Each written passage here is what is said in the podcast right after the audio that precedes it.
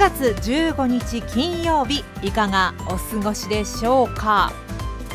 さあ今月からね新しくなったやぶおそうなんですけども先週の分はもう聞いていただけたかしら？ねあの感想のねメッセージメールいただいてましてすごく嬉しかったんですけどもえっと羊ネームがなかったんですけれどもね Spotify で聞いてます。シーズン4も楽しみにしてますというふうにいただいております。ありがとうございます。ねあの音楽を挟むミュージックトークっていう機能を使ってますよっていうことであのできればねそっちの Spotify のミュージックトークで聞いてほしいみたいなことを言ったんでそれを受けてのメールじゃないかなと思うんですけどもありがとうございます。なんかねこう口にしたら不思議ですけどなんかいつもよりミュージックトークバージョンを聞いてくださってる方が増えていて 私個人的にはすごく嬉しいなっていう感じなんですけれどもね。もしあのまだあの聞きでないという方いらっしゃればですねよかったらミュージックトークバージョンも聞いてみてください。シーズン4はねなんか選曲もこだわろうかなって思ってるんですけどただ分かる人には分かっちゃうと思うんですけどね。私最近あの JWAVE のクリス・ペプラーさんの東京ホット100東京ホット100っていうあの 全然うまく言えない。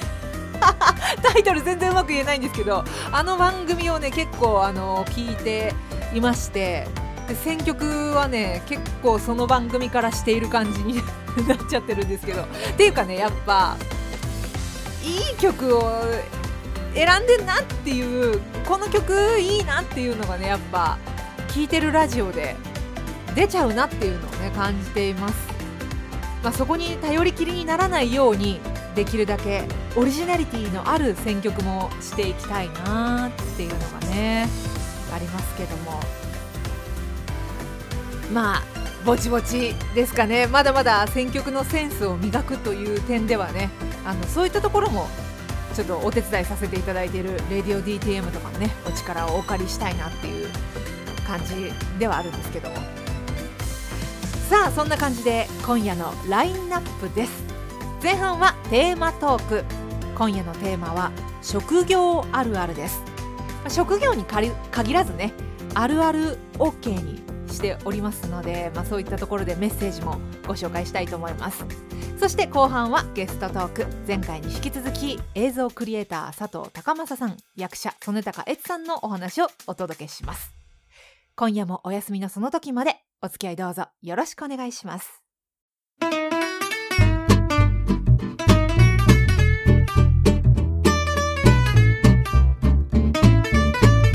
夜分遅くに失礼します。今夜のオープニングナンバーは The Dealer ニルファー・ヤンヤン。ねアーティストの曲ですけども UK ソウル界の新星って言われている、まあ、ロンドンのシンガーソングライターだそうですけどもあのー、3年ぶりぐらいにセカンドアルバム「ペインレス」をリリースしたということでこのね「ザ・ディーラーのミュージックビデオも公開されてますし他にも、えーと、スタビライズとか他の曲もミュージックビデオ公開されているので、まあ、こっちの方も見てみたいなっていう感じですね。私はあのさっきも言いましたけどもラジオでねこの曲が流れてきて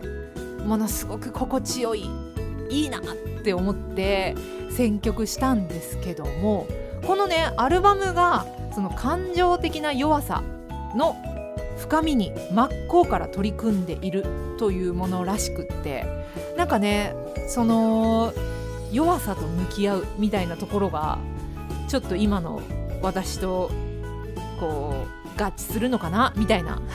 かっこいいことを言いますとなんかそんなところで惹かれたのかなって思って。まあどちらかといえばねこのメロディーというかそのアレンジの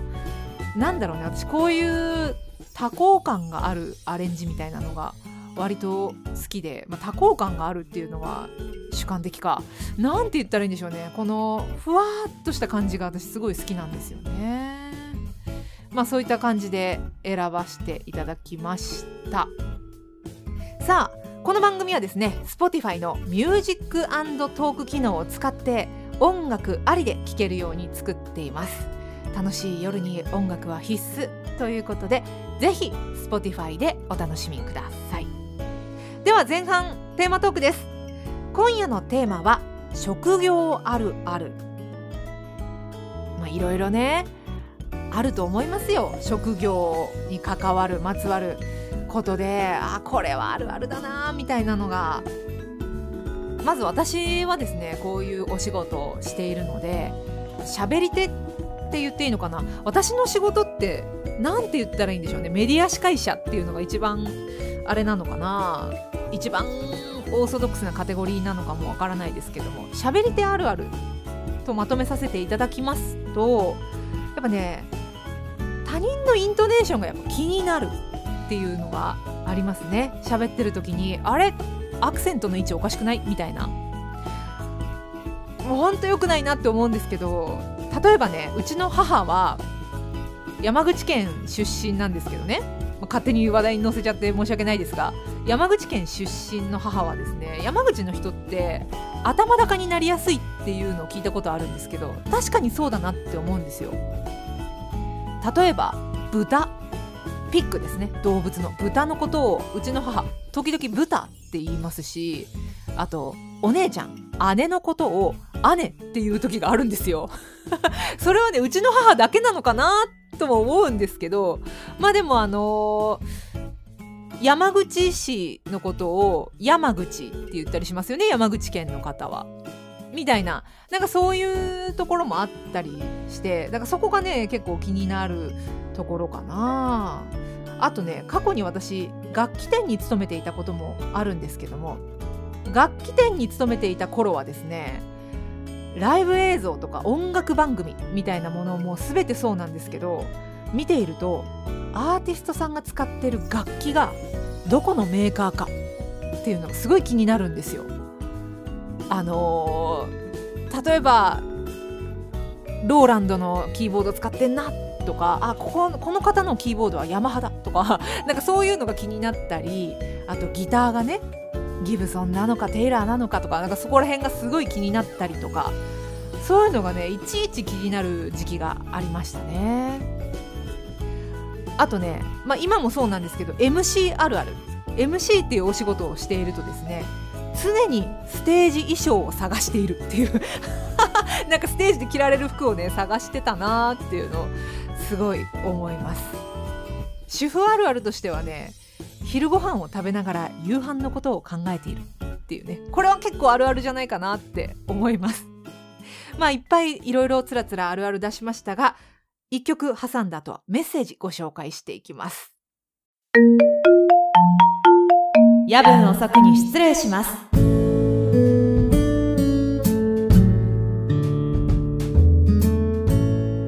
今挟んだのはジャミロクワイクラウドナインという曲なんですけどこれなんかあの調べたところによると失恋の曲？振られた男のなんか心情を歌ってる曲らしいですね。未練の気持ちとちょっとササバッとした感じの。和訳を読むとねななんだろう僕から去るなんて愚か愚か者のすることさとか言ってみたりとか。天を見上げて目に入る星は全て僕のものみたいな言葉が入っているそうです。いいねなんか。失恋の曲とは思えない 感じの曲調だったなと思うんですけども、えー、いいなと思って選びました。ではここからメッセージご紹介していきましょう。今夜のテーマは職業あるある。メールからですね。羊ネームとんこつラーメン1号さんありがとうございます。今年もタケノコをもらいました。春はどこからどこからかともなくタケノコが回ってきます。買ったことはありません。まあ羨ましい。暖かくなったからインゲンはそろそろ植えられるかも。そうですか。いよいよインゲン。私の再チャレンジの 予感、えー、去年はちょっとインゲン豆をね植えて全滅させてしまいましたが。またちょっと頑張ってみようかな。えー、豚骨ラーメンいちごさんがくださった職業あるある。田舎の医療機関あるある。田植え時期と稲刈り時期の晴れた日は暇。逆に雨が降ると忙しい。そして家族が帰省する盆も暇。あとは白衣を見慣れているのでドラマで美人女優が白衣を着ていてもときめきはないかな？といただいております。そうなんだ。へえやっぱあれ？田植え時期と稲刈り時期はみんなもう病院とか行ってる場合じゃないみたいな感じで忙しいってことなのかしら？ねえ。あの美人女優の白衣姿には燃えませんか？なんかねあのやっぱ見慣れているってなるとねそういうところあるのかもしれないですね。どうなんでしょう。私はよくわからないんですけど。うーん。綺麗な女優さんにずっと囲まれている俳優さんとかはもう女優はいいって思ってる人もいるって聞いたことありますね。あの堤真一さんが独身時代に出てた番組で。女優さんと浮き名を流してどうのこうのみたいな。結婚してどうのこうのとかあるんですかみたいななんかそういう話結婚願望あるんですか？みたいな質問に確かね女優さんはもういいかな？みたいなこと言ってるのを、えー、聞いたことがある気がします。どうだったかな？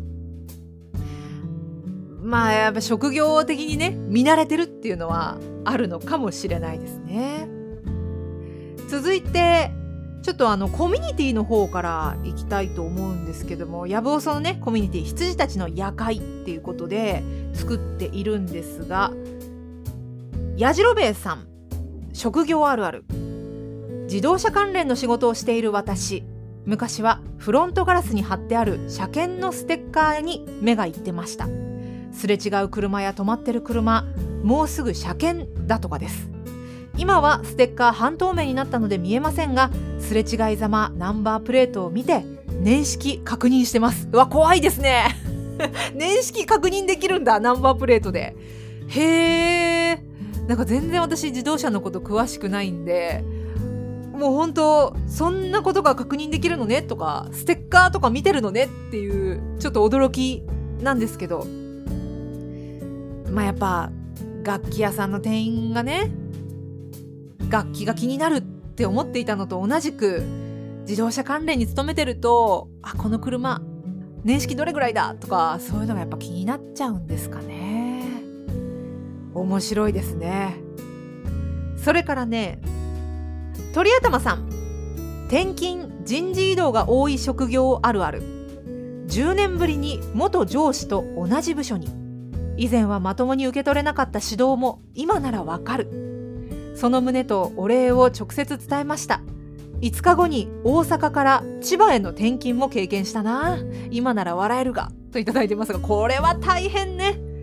大阪から千葉への転勤を5日前に言われたってことでしょ？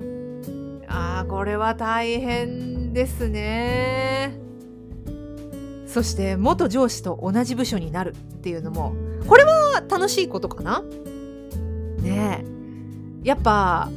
その成長してからというかちょっと時を経てね過去上司が教えてくれたことを指導してくれたことっていうのが胸に熱く響くっていうことはよくあることだと思うんです。で私の場合はねやっぱりあの喋り手として FM 山口でお世話になった先輩とかですねあと FM 佐賀でお世話になった先輩がその当時はねもう受け止める器がなかったというかもういっぱいいっぱいになって受け取れなかったその先輩方のメッセージがねこうソロになってソロソロになってというか一人になってフリーランスになってね、いろんなことが見えてくるような年齢にもなってきてね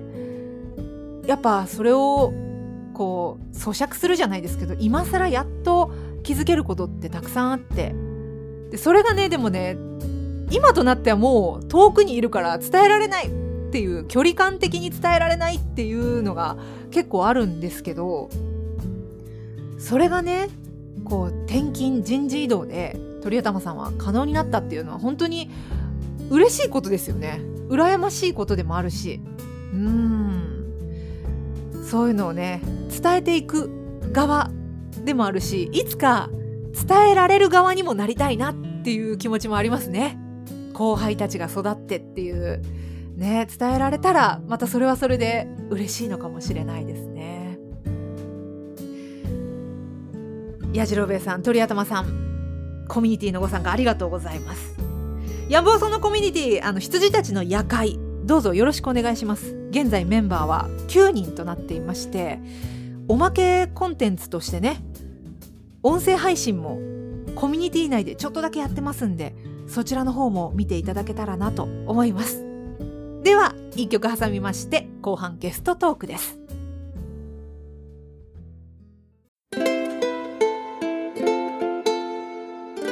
夜分遅くに失礼します。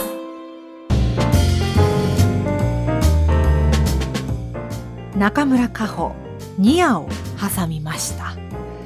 もう中村佳穂さんの曲は本当にどこを聴いてもいつ聴いても心地よいなっていう感じがしますね。さあここからは後半ゲストトークに入っていきます。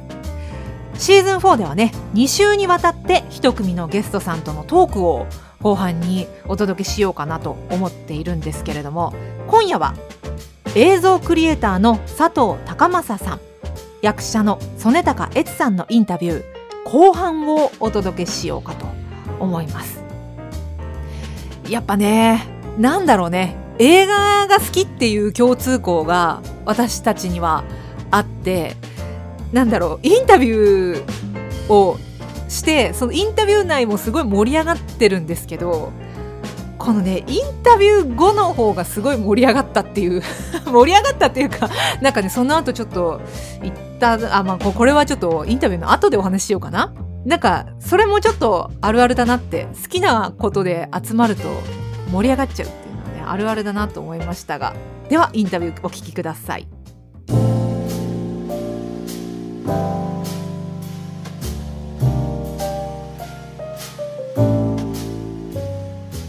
前回に引き続きゲストは映像クリエイター佐藤孝正さんと役者曽根高悦さんです。どうぞよろしくお願いします、はい、よろしくお願いします。あの前回はスマートフォンフィルムフェスティバルという映画祭のお話を聞いてそのスマートフォンの可能性みたいなものをちょっとあの伺ったんですけども、はい、今回はさらに映画制作についてね、二、人にさらに掘り下げていこうかなと思いますので、はい、どうぞよろしくお願いします。はい、よろしくお願いします。あのー、まあいろんなところで聞かれていることかとは思うんですけども、そもそも映画を撮ろうと思ったモチベーションみたいなのはどういったところからお二人は生まれたんですか？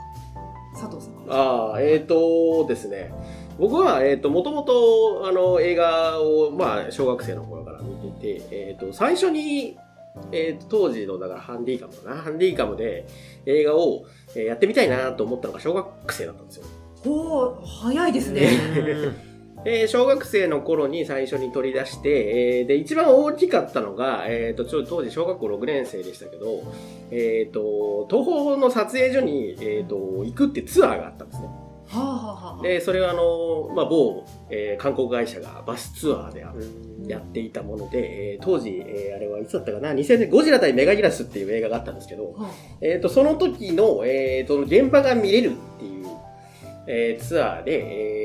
監督さんだったりとか、えっ、ー、と、当時の着ぐるみを作ってる方だったりとか、あと、えっ、ー、と、プロデューサーさんプロデューサーさんと、えー、お話しすることができまして、こう。へえーと、あれがかなりカルチャーショックでしたね。かなりだって映画制作の中ではも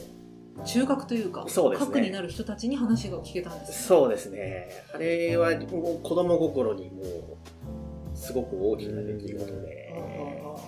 えー、そうですね、撮影に使っているあの、プールがあったんですよ、当時東宝撮影所に。今もなくなっちゃったのかな。あれが見れたりだとか、えっ、ー、と、あの映画は確かこう最後、お台場でゴジラと敵が戦うみたいな映画だったんですけど、そのお台場のこうミニチュアのセットが見れたりとかっていうのがありまして、まああれがもうすべて礎ですね。原点になっているっていう、えー。で、それでもうすぐこう、あのカメラを、えー、貸してもらって、撮り始めたっていうのがもう全ての始まりじゃあ小学生の時に撮っそうですね撮りました、撮りました。仲間を集めて。えー、どんな仲間が集まったんです？えーと、でも多分当時は、それこそ、えーと、怪獣のソフビとかを、こう、使って、あの、例えば、こう、ペーパークラフトとかで街図を作ってやってみて、みんなでこう、出たりとか。じゃあ結構原点的なところにも特撮がそうですね。すでにあったうん僕の場合はそうでしたね。で、仲間内と、えーと、なんかこう、アクションみたいなことやってみたりとか。へえんかでもそのツアーのうん企画の方もはい。それだけその少年にねえー少年の心に響かせる企画だったっていうそうことですよはなんかね。届くといいですね。そうなんですよ。だから毎年やると思ったんですけど、うん。その年だけになっちゃって。えー。そうだもったいない。その後、もうゴジラをずっとやってたんで、毎年待ってたんですけど、うん。あの、ずっとその観光会社の、あの、当時は新聞だったかな、うん。新聞をずっと見てたんだけど、全然やってくれなかったので、あの、ぜひやってほしいなと思ってるんです。届くといいな届くかなこの番組で届くかどうかわからないですけど 言い続けた方がいいか言いもしれない続けたらややってくれるんじゃないかな、なんて思ってはいるんですけど。だってね映画を撮ろうっていう人材もねうんこれからどんどんなんかいろんな人が多分出てくる中でそこまでその衝撃を与えられるっていうのはすごいことですね。僕も行きたいな。ね 今そう映画を撮っているお二人がそのツアーに行ったらまた見え方がね楽しそうですよね。変わってくると思うからもう楽しく自由研究にして出した覚えがありますけど。いや先生もびっくりしたでしょうね。ねですよね。映画撮ってきたっていう。夏休み明けて映画できてんすもんね。いやすごいすごい。それはでもすごいいい経験。じゃあそこからずっと映画そうですね。で、やっぱりその当時の撮ったものを、あの、まあもちろん小学生が撮ったもので、なんで、まあ見れたもんじゃないんですけど、やっぱりこう、新しいものを作ったりとか、あの、仕事に行き詰まると、たまに一人で見てますね、やっぱり。へえそうなんだその時のものをやっぱりえー気持ちをこえう、掘り起こすために。え、僕も見たい、それ。それ私も見たいそれはね、恥ずかしい。意外とちょちょっと余談になっちゃうんですけど、うん。えっ、と、なんか特撮のテクニックみたいなのが、うん。有名なテクニックがあるんですけど、あの、まあ、よくその、えっ、と、ピアノ線でこう飛行機を釣って、うん。えー飛ばすみたいなのがよくあったりするんですけど、えっ、と、まあ昔、こう、つぶれ英二監督っていう有名なうん。監督さんが、えっ、と、逆転の発想で、あの、えっ、と、飛行機の上じゃなくて飛行機の下につけるっていう紐をつけて、うんで、えっ、と、逆さに吊るすんだっていうテクニックがあって、で、逆さに吊るして撮って、それを画面を逆さにしたら、あえーと、ピアノ線が下にあるから、うん。あの上には見えないから、えっ、と、錯覚でピアノ線がわからなくなる結構有名なテクニックはがあるんですけど、えっ、と、それを小学生の当時、えっ、と、今見ると同じことやってるんですよ。へえ だから、なんか真似してたんです、多分。すごもうだからうん子供なりにというか少年なりに多分その円谷監督の多分伝記を読んでやってみようってやってたんだなってい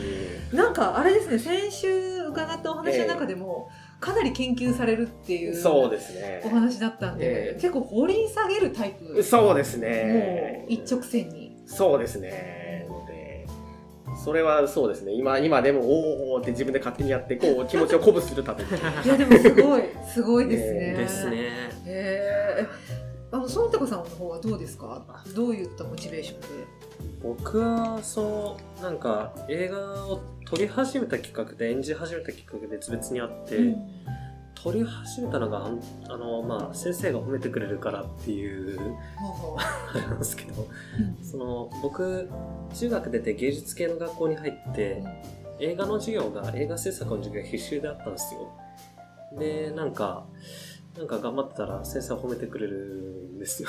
ああなるほど で、なんかやってたら、なんかまあ、当時の学校の中だとまあまあできる本になって、で、まあそれで頑張ってましたね。じゃあ先生にこう褒めてほしい見てもらいたいみたいなあ、そうですね。僕できるんだみたいな気持ちになって当時頑張ってて、で、それで続けてましたね。なんかい、ただ、びっくりなのが余談なんですけど、その僕と高松さんの恩師が一緒だってことが数年後にへえそうなんだそうなんですよ。そう。意外な気共通点じゃんそうそうなんでです2人とも年齢バラバラですし、うんその高松さんが出た昔教わってた人うん。が、あの移動したのが僕の高校だったんですよ、うーん。全然別々の年代別々の場所2人とも同じ人から教わってたことは去年分かったんですよ。ね。でもある意味兄弟弟子といいうかやこんなことあるんだっていう。めちゃくちゃびっくりした。それは仕事しやすいね。ご縁がねすごい。だから学んだことが同じってことですもん。ねそうですねと同時になんて狭いんだ世界は 確かに言ってましたね。今、ただまあその映画やってて、結構監督さん、脚本家みたいな感じでいろいろやって、結構行き詰まった時期があって、うんその時にたまたま舞台に立つきっかけがあって、ああ、演じるってこんな楽しいんだみたいな。うんそれで役者の方にシフトしていきましたね。うんえその今はい。率直にはい。映画監督をするのと役者をするのどっちが楽しいですか？役者ですね。結構意地悪な質問でしたけどさらっと答えますねそうですね。なんか、もちろんその、今までたくさん勉強してきたことに対する感謝とか頑張ってきたこととかあるんですけど、なんかやっぱり自分の中で、僕結構いろいろやってきてて、例えばその写真映像とか、えーっと、ダンスもやってるし、バンドマンだった時期もあったし、自分が何になっていいか分かんないから一通りやったんですよ。で、その中で今役者ってものにたどり着いて、それ今すごく幸せだなって感じてて。でも逆にいろいろやってきたことがその役者としての蓄積にはなってますよねきっと、ですかね。なってたら嬉しいな。で役者ってなんかあれですもん人生が出ちゃう。ものだからなんかこう真面目にやってきたならやってきたなりのその役者に多分なると私は思っているんですよ、はい。ちょっとはちゃめちゃな家をなくして先輩の家に転がり込むみたいな。なんかそういうところもあの出てくると思うんですよね。うん。その芝居というか表現の中に。今後お二人あのそ曽根高さん的には佐藤さんは多分ずっともう映像を撮り続けるって感じそうですね。だと思うんですけど曽根高さん的にはどうですか？今後は。僕は本当にあの役者として売れていきたいっていうのがあって、うん。まあ本当全国に流れるような映画に出ていけるような人になりたいし、まあ、それに向けてなんか自分自身も実力をもっと高めていきたいっていうのがありますね。今いろんな役者としての勉強をしてて、それに向けて頑張っていきたいなと思ってます。うん。あじゃあ映画はまた機会があれば撮るけど、はい。どちらかといえば役者がメインそうですね。感じにな,、なるわけですね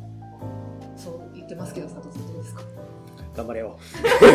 頑張りまいすや佐藤さんの映画のねレギュラーで いや本当ありがとうございます。い出演っていうつも本当にお世話になってます、なります まあちょっとあの今後の話とかも伺っていきたいんですけど、えーはいはい。あの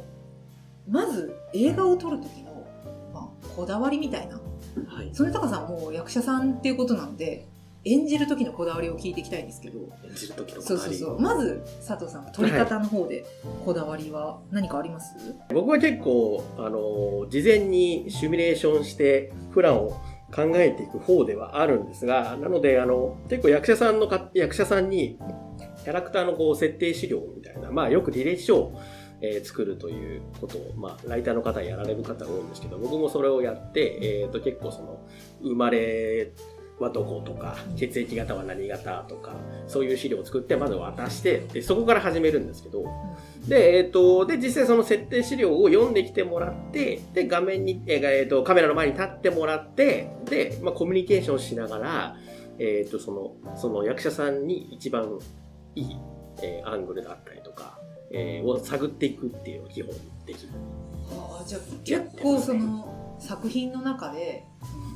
描かれない部分、うん映像としては描かれない部分はい。も作り込んでからそうですね。っていうことですね。はい。まあ気持ちは作ってきてもらってっていうのも一つですし、で、あと、えっ、と、結構僕の現場で特徴的ですねと言われるのは、えっ、と、結構たくさんカメラを置いて、えっ、と、量を回します。あうんなるほど。かなり量を回してですね、で、その、すごくいい角度とか、いいアングルとか、あとよく見えるところとかを探して、えーたくさん素材を集めて、それを編集でいいとこ取りするっていう、まあ結構僕のやり方になるのかな。ね素人考えですけどそれ編集めちゃくちゃ大変じゃないですかそ。れがですね、めちゃくちゃ大変です。ですよね。あでもやっぱそういう細部へのこだわりみたいなのがうんやっぱりにじむからこそのグランプリです ね。でも編集はね、やっぱ面白いです、やっぱり。いろんなアングルで撮ることで、それを組み合わせた時の相乗効果みたいなのは、やっぱりいいですね。ああなるほどえじゃあ出来や出来上がりというか編集していいシーンがこう詰まった部分を見るときがやっぱ充実感いや、そうですね。やっぱり。で、やっぱりその頭に描いていたものを役者さんがやることで、それ以上のものになることが多いですし、うんそれがやっぱりこう目標としてあるので、もうそれが来た時のエクスタシーですよね。ああの脚本もご自身ではいされるじゃないですか、はい脚本を書く段階で絵っていうのはもう浮かんでるんですか？あそれはう浮かべ、浮かばせながらやりますね。もうこういう、はい。例えば女優だったらこういう髪の長い女性がここにいて、はい。こういうセリフを言ったらその相手の男はこう言ってみたいなのを想像しながらそうですね。あの、僕は基本的に布団に入って、まず頭の中で、あ上映してから行くんです。必上ず上映会を 必ず頭の中で上映してからっていう風にししますね。あなるほどでそれえとは全然違う。演技をしてくる役者さんもはい。中にはいるじゃないですか、はまあ、ほとんどが多分そうだとは思うんですけど、はいその時ってどうされでもそれがまたこう面白さで、最初にこう考えていたものが役者さんがやることで方向性が変わっていくのもちょっと面白い部分で、であの僕が前回作ったバーストも、えー、と結構主人公の女の子が、えー、と最後結構笑顔になるみたいな展開ではあったんですけど、脚本上だともうちょっと抑えたキャラクターだったのが役者さんやっていただいてやっぱりこれは笑顔で終わった方がいい。あー。風にこう柔軟性が生まれるっていうのもまた面白いところだなと思うので、結構その作り込んではいくもののはい、それを現場で捨てる覚悟も持ってる。ああもちろんもちろん。はあすごいですね、結局あの僕の頭1個なんで。うん。あの1個の頭から結局1つのものしか生まれないんですけど。役者さんがやることによってもしくは他のスタッフの方がいることによって2個目3個目が生まれていけばもっといいものができるであろうというはあ考えではやってますね。時にはぶつかることもああ、まあ、もちろんありますありながらあります。作っていくっていうなんかすごく面白そうだな。私声だけだったんで。次はぜひ現場にいやいやもぜひぜひ。はい。まあ、ここで営業しちゃいけない。失礼しましたじゃああの添高さんの方にもちょっと伺いたいんですけど、役者としての心構えというか、まあはい。こだわりみたいなのってどんなところですか、特に侍とポあの侍と、うん。あのバーストの時にうん。やっていたのは、あの自分と似てる部分を探すってことと、うん。キャラクターの。あとまあその書いてないこの人こんな人間で、まあ、例えばこんな恋愛してきてとかこんな人間関係の人でみたいなのを想像していくってことをしてましたね。うん。例えばあのバーストの順平っていう役だったんですけどちょっとオタクっぽい男の子ですよね、うん。特撮が大好きな子で。で僕はなんか特撮がそんなに詳しくなかったんですけど、まあ、その僕種類の違うオタクだろうなと思って僕も多分彼と、彼はその特撮大好きな子で僕はまあその映画がすごく好きでいろんな映画がもうずっと一日中映画見てられますみたいな感じなんですけど。でまあそれで共通項としてオタク気質な部分があると思ってそこをどうやって掘り下げていこうっていうところから始めてで実際になんかお勧めしていただいたあのメカゴシラとか 見てました。ああ そそううでしたね。特撮はプロです あここに燃えてんだなみたいな。あ基本的にその何か撮る前はこれを見てきてくださいっていうふうに何本か言って渡したりとかはするんですけど、まあ、結構僕でとやるときに特徴的だと言われるのは結構恋愛例えば恋愛ものを撮るからといって恋愛ものを渡すかというとまたちょっとそうっすね。違うみたいなうんこととかもあって。ーへえ。そのイメージしてるシーンがある映画？こうこういう映画のこのシーンの感じを撮りたいんだよね、うん。みたいなのを伝えるためだけじゃないっていう。そうですね。こういうイメージをしてきてくださいとか。むしろキャラクターがこういう映画見てるだろうな。はああそうそういうこともあります。あ、はあはとか。あ、いやーそうか。結構なんかジャンルが全然違う映画でも実はなんかお話の構造が同じみたいなこととかもあったりして、まあ、そういう思考をたらたら言いながら そうっすね。あでも確かにあの添高さんの映画私出演させていただいたんですけど、結構あの打ち合わせでがっつりこういう人でこういう人生でこういうふうに男の人を見てる人だからっていうのを結構あの詳しく説明いただいたんですごくね役作りとしてというかあの役の理解はすごくしやすかった。記憶がありますね。脚本書くときにそのその人の人生を全部書くんですよ。役、うん。キャラクターの。なんかどんな生まれで、まあ、どんな家庭でどんな育ちをしてきてみたいなところからつい最近のこの物語のところまで全部バーって書いてチマさんに確か渡したと思ったんですけど、その時でまあそういうことをやって役の時もそれをやってますね。うん。あじゃあ結構深いところまですり合わせてとか自分と役を。そうですね。侍の時も結構それを頑張ってましたね。なんかあの時僕体格変えてたんですよ。あえのあの僕もうちょっとお肉がついてたんで5キロ絞ろうと思って2ヶ月2ヶ月ないぐらい5キロ絞ったんですよ確か。あとなんか筋肉がついてたから筋肉を落としましたね一回。確かに侍の役はどちらかといえばひょろっとした薄い感じのお男の子が合う役でしたもんね。僕普段ジム行って鍛えまくってるんですけどあそうなんだ。へえ。それを頑張って落とさなきゃいけなかったんですよ。で、落として、頑張って痩せて、そう、なんか、その体重をガンガン減らした状態で行ったんですけど、で、なんか、そういう、この人ってどういう人なんだろうとか、しょな食生活とか考えたら、絶対この人、なんか健康的な食生活してないやなと思って、酒飲むかないや、酒はそんな強くないな、みたいな感じで考えながらやってましたね。お二人の共通してるのはやっぱりその映像で出てこないようなキャラクターが背負っているものとかそういったものまで描きたいというか。まあそうですね。なんかやっぱりその最初に資料を作って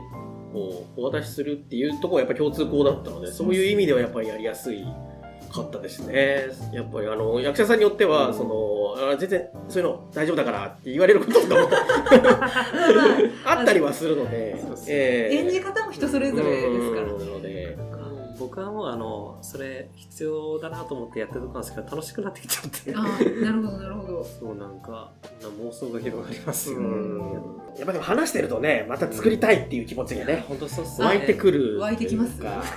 なんか次回作の放送とかされてるんですか？えっと、ちょっと、実はですね、今、あの、5分の短編をお今作ってる最中で、まあ、え結構あの、はい。早いスパンで作られますね。まあ、そうですね、もうなんか走り続けるしかないっていう。マグロか？止まると死んじゃうから 血を吐きながら続けるマラソンみたいな。なるほどなるほど。を今、えっ、と、作ってまして、えっ、と、多分今、はい、これ、これが配信の頃には完成していたいなというおお、じゃあ結構もうキンキンで。感じで、えっ、と、まあ、あの、エツくんにも出ていただいて、うんはいえーそれは公開は、えっ、と、YouTube には載せる予定です。じゃあ、ぜひ、あの、はいポッドキャストの方でもご紹介させていただきたいんで、情報をいただけはいればと。。えっ、と、一応タイトルは旅立ちの約束という タイトルで、えー横浜で撮ってまいりました。横浜で、はい。い、いとこですね、横浜。楽しかったっすね。まあ僕は横浜市民だからという。ああ、そう、そういうこと、そう、なるほど、なるほど。めちゃくちゃガイドしてくださるんですよ。観光？観光ガイド？いや、あの、僕らが一応その撮る上で大切にしてることが一個あって、あの、現場を楽しくやりたいというんうんうのがやっぱりあって、あの、こう、映画の中で仲良さそうにしてるのに、うん現場が楽しくなかったら、それは仲良い映像は撮れないだろうといううん。のが考えなのと、やっぱりこう、楽しく撮って楽しく帰ってほしいなという。そうですねえだって撮影すごい楽しかったですもんね。ーああ、そう言ってもらえるとい。や本当にめちゃくちゃ嬉しいなピリッとした現場もやっぱりあるじゃないですか。まあ、それはそれですごくいいですそうなんですよピリッとしてるところもすごく楽しい。楽しいっていうか、やっぱ緊張感あって、うんあの、自分の底力みたいなの出してもらえるなっていうのはあるんですけど、楽しいところは楽しいところで、みんなとなんか、協力して作ってるなっていう。うん。なんか、こういう形したらちょっと失礼かもしれないんですけど、あの部活？うん、そうを。やってるみたいな、なんか本当に映画好きが集まって作ってんなっていう感じが私はあの映画研究部に大学の頃あいたぐらいなんですけど なんかそういう感じがちょっとあってすごく楽しかっただからうちは楽しい現場っていうですね。毎回のは心とがけてますよね。お話聞いてると本当にその子供の頃見た映画撮影所みたいなところから出発して映画を撮り始めたんですっていうのとなんかずっと地続きですよねうん楽しく撮影をしたいまあそうですね一貫してあずっと子供ですねだから逆に言うとずっともう子供の頃のままですね持ちはあの頃の。本当そうですね。ままっていう感じで次もね今企画しつつっていう感じでやってますねやっぱり。なのでエツさんはねいろいろ経験されてるからこその 包容力なのかなって私はちょっと思ったりもしますねやっぱり、うん、なんかすごくお二人の今後の作品がちょっと楽しみというか、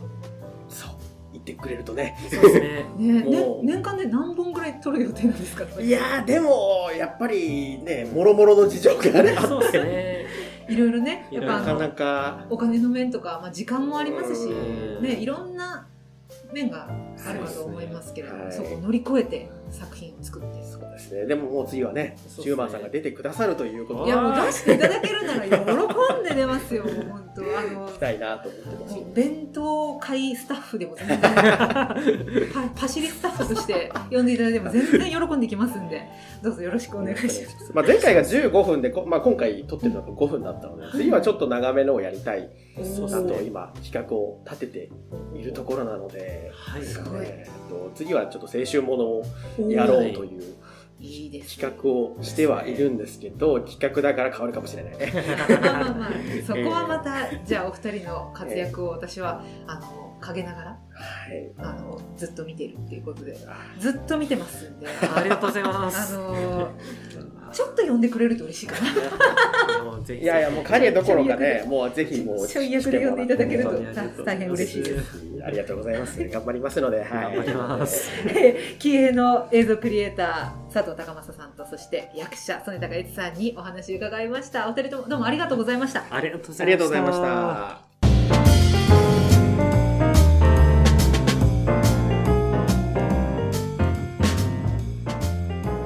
改めて客観的に聞くといやらしいですね。営業トークが。呼んでくださいってねこんなインタビューの最中に 言うなんて本当私のやらしいところが出てしまいましたけれども。やっぱね映画が好きだっていう思いがですねお二人のその思いがもうすごくインタビューしながら伝わってきて。でやっぱ映画が好きな人っていうのが集まるともうどうしてもねあの映画が好きなんですよとかあなたの好きな映画はとか なんかこの間この映画見てとかもうね映画の話題って割と尽きないからですね、うん、っていうのも止めどなく映画って世の中にこう生まれいずるというかまあいろんな人のね血へどを吐くような思いとかなんかそういうのがあって出来上がってるもう大変な思いで作られているものだとは思うんですけどもでもだからこそ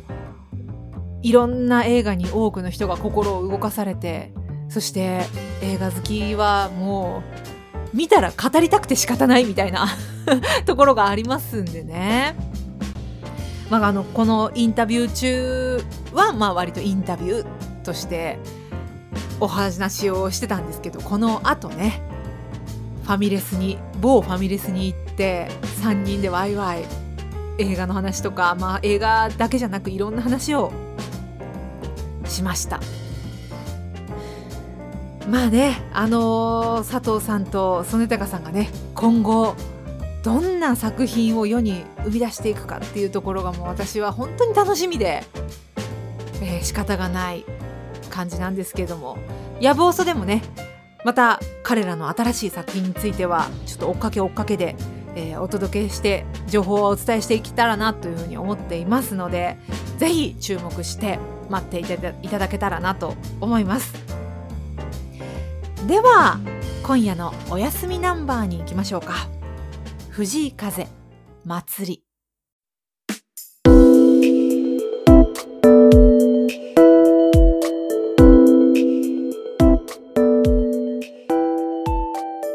夜分遅くに失礼します。エンディングです。えー、新バージョンになってから2回目っていうことですけどまだねちょっとお話の伸び縮みに 違和感がありますが、まあ、それでもなんとかかんとか、えー、収録できてよかったなって思ってます。ちょっとねもう少しそのコミュニティのメッセージをね拾いたいなと思うんですけどもニコさんがねすごい気になるネタを投稿してくれてまして松浦綾11年ぶりに活動再開。ねイエーめっちゃホリデーって言っていただきますけども。嬉しいね。なんかあややさあややが帰ってくるっていうのがなんか私はすごく嬉しくって、まあ、世代っていうのもあるんですけどなんだろうね。私が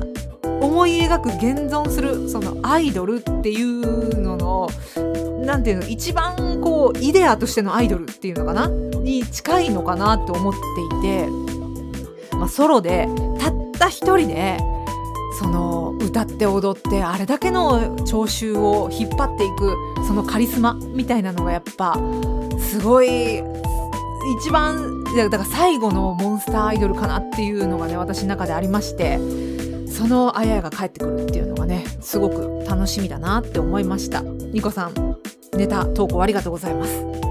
でねまあそのソロでソロアイドルでっていう話がありましたけども、まあ、他にもいろんな、えー、理由があってですね次回のメッセージテーマをソロ活やってみましたにしようと思っています、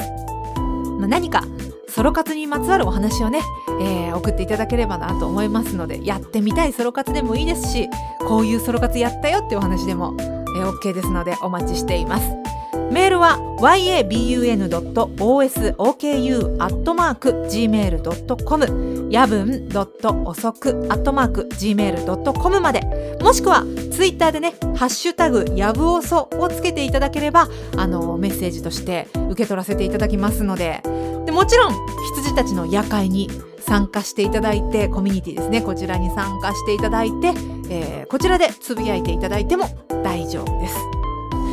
というわけでね、まあ、できればあのコミュニティの参加もお待ちしていますしよかったらメールハッシュタグつけての投稿などお待ちしています。はあ今回も無事無事なのか？めちゃくちゃカミカミだったんですけども、えー、無事終わることができてよかったなと思います。それではそろそろお時間です。どうぞごゆっくりおやすみなさい。